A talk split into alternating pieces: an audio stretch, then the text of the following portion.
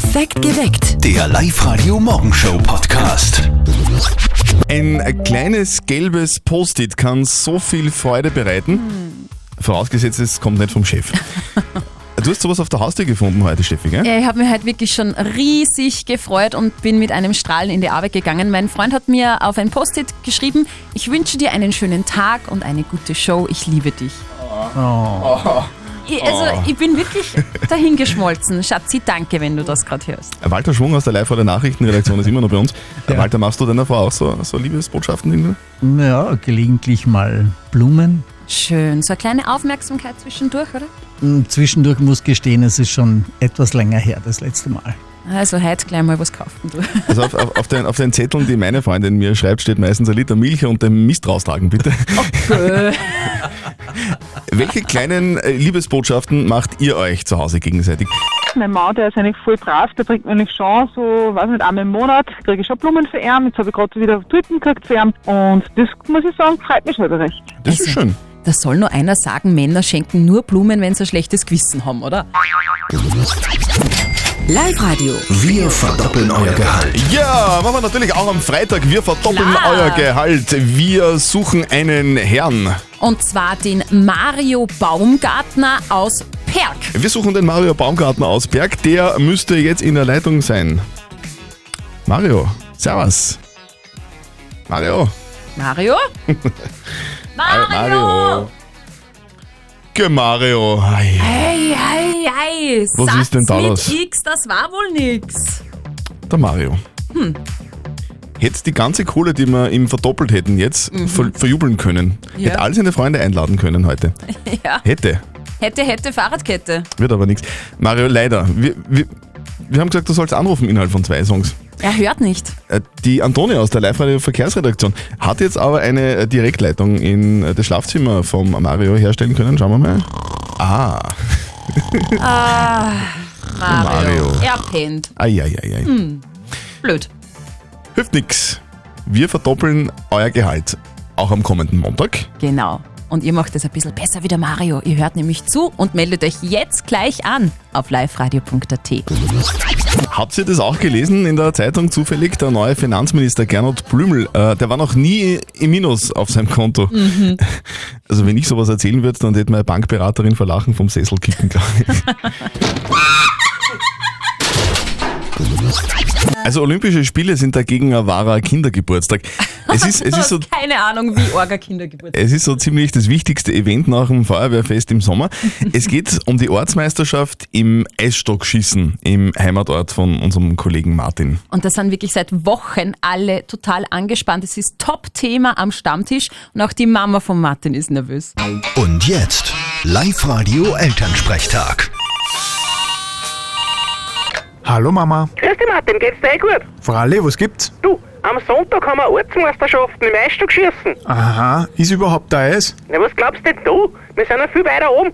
Das geht den Stadtbewohner wieder nicht ein, gell?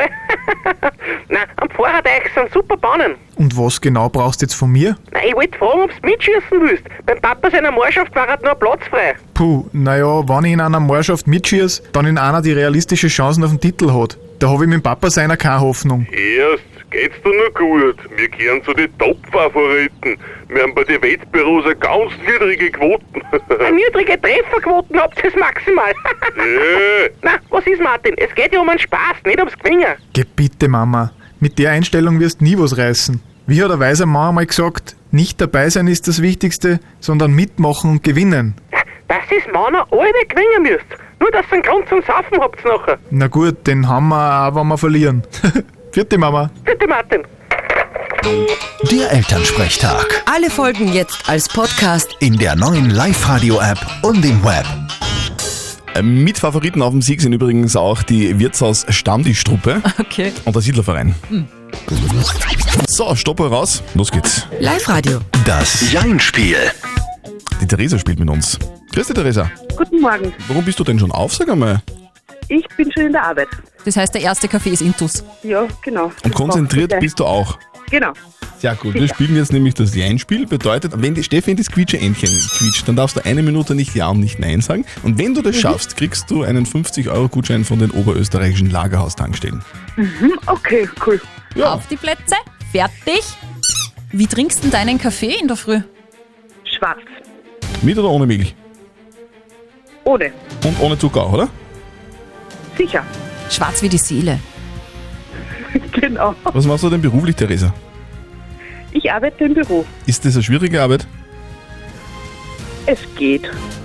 Netter Chef, ganz ehrlich. Sicher. Chef oder Chefin? Chef. Wie ist das zu Hause? Gibt es da einen Chef? Auf keinen Fall. Kannst du auch in vollen Sätzen antworten? Sicher. Das Okay. war kein voller Satz. Äh, Theresa, hast du Kinder? Weit gefehlt.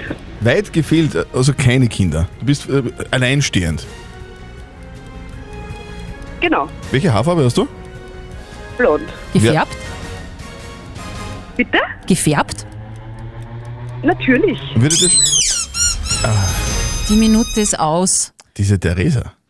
Also du hast es geschafft, weder Ja noch Nein zu sagen, aber du hast schon sehr, sehr knapp geantwortet. Boah, ja.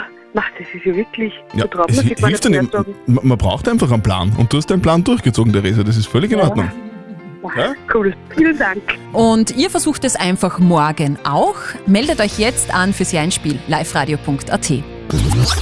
Ein Ehemann tötet seine Frau mit einem Messer in den eigenen vier Wänden. Live-Radio am Freitag. Es ist 7.47 Uhr. Es hört einfach nicht auf. Der Frauenmord gestern in Niederösterreich war einer von sehr vielen in letzter Zeit. Und ihr fragt euch sicher genauso wie wir, weil wir lesen das ja auch in der Zeitung, wie kann es zu so einer schrecklichen Bluttat überhaupt kommen in den eigenen vier Wänden? Ja? Gerichtspsychiater Reinhard Haller hat uns das erklärt.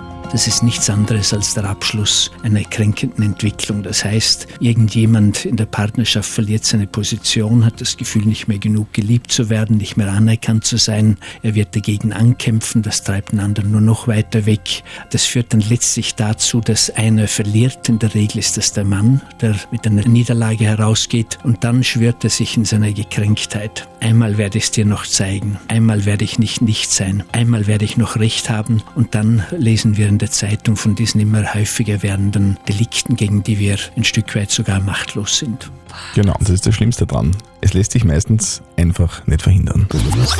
Es ist ein bisschen eine Streitfrage. Ist es Tierquälerei oder ist es wertvolles Brauchtum? Die Leidenschaft von Alfred Lichtenecker aus Bad Ischl, die spaltet irgendwie Oberösterreich. Er ist nämlich Vogelfänger. Live-Radio OÖO. Oberösterreichs Originale.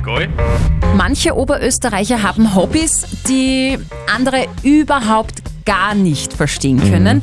Wie das vom Alfred Lichtenecker aus Bad Ischl. Er ist Vogelfänger und Obmann vom Verband der Vogelfreunde Salzkammergut. Live-Radio-Reporterin Martina Schobesberger hat ihn daheim besucht. Das ist mein Reich da herinnen. Da sind unsere gefiederten Freunde zu Hause. Und wir haben da drin Stieglitz, Zeisig, Gömpe und Kreuzschnabel. Neben seiner Garage hat Alfred Lichtenecker ein eigenes Haus für seine Vögel gebaut. Mit zwei großen Käfigen, Volieren aus Holz, mindestens vier Kubikmeter groß und waldartig ausgestattet mit Ästen. Das ist genau geregelt, ebenso wie das Fangen überhaupt. Wir dürfen fangen vom 15. September bis 25. November. Und von jeder Gattung Kreuzschnabel, Gömpe, Zeisel und Stieglitz ein Exemplar. Die werden heimgenommen und zu der Ausstellung gebracht. Und danach äh, kommen sie zu uns eine ins Fluggebiet daheim, da haben sie dann einen Flugraum und die vier gefangenen Vögel müssen bis 10. April wieder der Natur zurückgegeben werden.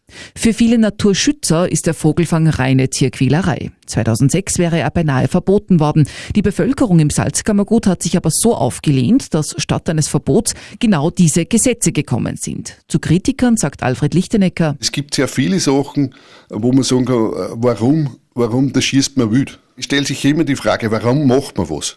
Du musst zu deinem Hobby stehen, du musst das aber auch so ausüben, damit du keine Tierquälereien machst. Wir sind auch bemüht, wenn einer sich nicht nach unsere Regeln hält, dass man sozusagen die eigenen schwarzen Schafe ausmistet.